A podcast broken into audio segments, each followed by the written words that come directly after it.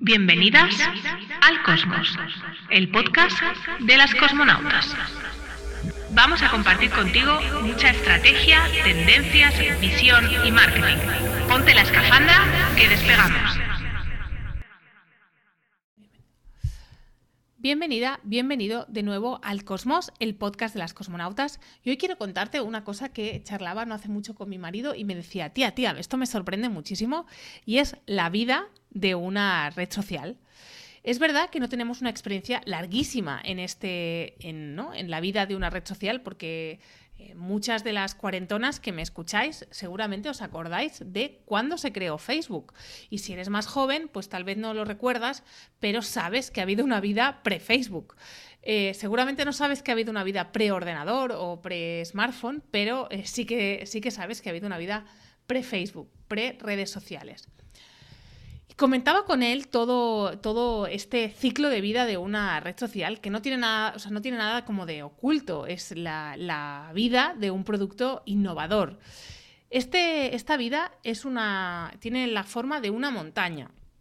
Tiene una forma en la que al principio es una, tiene que captar nuevos eh, seguidores, nuevos eh, usuarios y para eso lo que hace es regalar muchísimo alcance. Ofrece muchísimo alcance gratuitamente. Tú generas contenido y la red te lo distribuye de forma masiva. ¿Y por qué le interesa esto a la red? Pues es muy sencillo, porque sin contenido no puede vivir.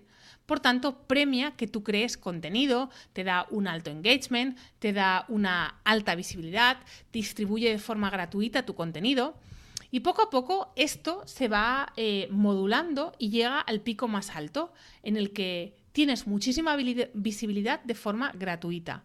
¿Qué hace la red social cuando llega al punto más alto? Que necesita convertir este, esta comunidad en un negocio, porque si no, como red social, desaparecería. Siempre he pensado que alguna red social debería valorar si los clientes estamos dispuestos a pagar por el uso y tal vez no tener, eh, pues no tener publicidad o que no nos espíen o todas estas historias. Pero de momento no hay ninguna red social que se haya planteado eh, tener clientes solo a cambio de pago. Mm, ahora hay cada vez más redes sociales que también están utilizando al, creador de contenido como eh, una fuente de ingresos y tanto Instagram como Twitter hace uno, y Facebook también hace unos meses eh, lanzó esta, lanzaron estas verificaciones que a cambio de un pago tú tienes una verificación como creador de contenido, como tu marca. De esta manera, la red social monetiza no solo con la publicidad, sino también con los creadores de contenido. Esta, eh, esta, es la manera que han encontrado ahora, pero em, digamos, la forma tradicional era, pues, eh, en este pico de la montaña, empezar a monetizar bien. Más o menos en la, a mitad de la subida se incluía todo lo que era pago, pero eh, el pago también era muy barato, con costes por mil, es decir, lo que me cuesta enseñar el anuncio a mil personas, muy económico. Y es a partir de ese punto de la montaña donde el alcance orgánico empieza a caer, empieza a caer. Y es cuando los costes por, por mil, o sea, la publicidad, empieza a, em, empieza a ser como más cara. El usuario medio, eh, como ve que, allí pues, tiene menos, el creador de contenido, como ve que allí tiene menos eh, impacto, empieza a buscar otras redes, otros entornos, otros contactos y eh, el el, cliente final, digamos, el consumidor de contenido, como no tiene contenido allí, se va donde está el creador de contenido. Em, y al final acaba por morir o, por quedar por, para nichos, ¿no? Y te voy a explicar el ejemplo de Facebook. Facebook ha hecho ya todo el proceso, ¿no? O sea, estaba, empezó y tenía un alcance muy bueno, todo el mundo la estaba usando, era como el, el lugar de moda. Llegó un momento en el que dejamos de tener alcance, empezamos a montar grupos, empezamos a buscar otras maneras y llegó otro momento en el que eso tampoco tenía alcance. Los creadores de contenido se fueron, en este caso, Instagram y em, la red social empezó a ser cada vez eh, más cara en el uso de publicidad y em, además tenía menos alcance orgánico. A día de hoy seguramente la publicidad es más a nivel de coste, pues es bastante media, ni muy cara ni muy barata, pero el alcance orgánico es muy bajo y se ha quedado para un nicho en España, por ejemplo, para mayores de 50, 60 años y en otros entornos, pues para nichos muy específicos em, de, interés.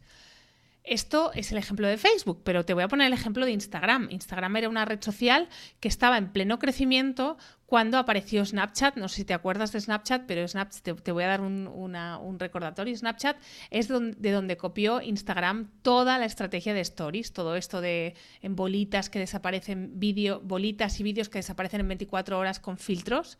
Eh, cuando llegó Snapchat, eh, Instagram estaba a punto de llegar al pico más alto y lo que hizo Instagram fue intentar comprar Snapchat, como no, hubo este, esta compra, em, lo que hizo Instagram fue copiar este formato y todavía como que eh, se hizo más grande la montaña, y todavía tuvo un tiempo de, subida hacia arriba.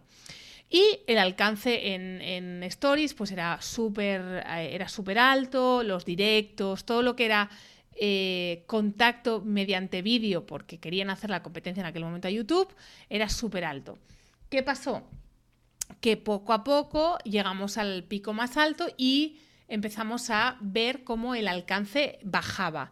De hecho, en los últimos meses el alcance, por ejemplo, en Instagram está como bastante dramático.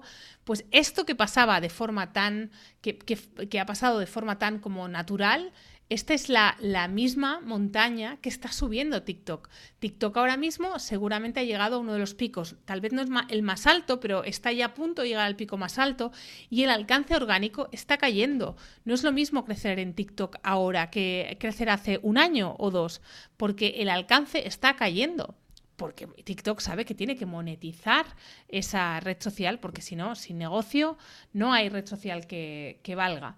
Pues toda esta historia que, que, os cuento a mi marido le sorprendió muchísimo porque me decía, wow, es que Twitter es un poco igual, es que LinkedIn también es un poco igual, es verdad que LinkedIn como la publicidad no es, es algorítmica, pero también tiene una, una, de las partes más importantes, no es algorítmica. Mm, eh, me decía eh, que también que, le ha pasado un poco lo mismo. De hecho, LinkedIn ahora ha, visto, un ha visto un repunte de crecimiento de usuarios por todo el lío que hay en, en Twitter y también por la incorporación a esta red social de los mayores de 50. Pues como te decía, a mi marido le sorprendía que esto sucediera, pero si piensas en cualquier producto tecnológico eh, innovador, como puede ser Netflix o, un software para móvil, pues pasa siempre un poco esta, ¿no? Empieza siendo o muy barato o incluso gratis y llega un punto en el que pasa a ser o de pago o con un gratis muy limitado y mm, eh, llega a su pico de uso y luego va cayendo hasta encontrar una estabilidad dentro de un nicho o dentro de una solución muy específica. Pues hasta aquí todo lo que te, quería contar hoy. Recuerda que si quieres un regalito puedes venir a patcarrasco barra descarga y entrar en mi newsletter donde eh, te voy a regalar un audiocurso, eh, un audiocurso para que planifiques tu marketing de forma eficiente. Pues gracias por haber llegado hasta aquí. Nos escuchamos la semana que viene.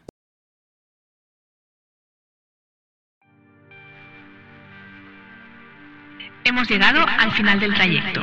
Disfruta de la visión del cosmos. No te olvides de compartir tu aventura en redes y seguirnos para otros vuelos. Hasta el próximo viaje, cosmonauta.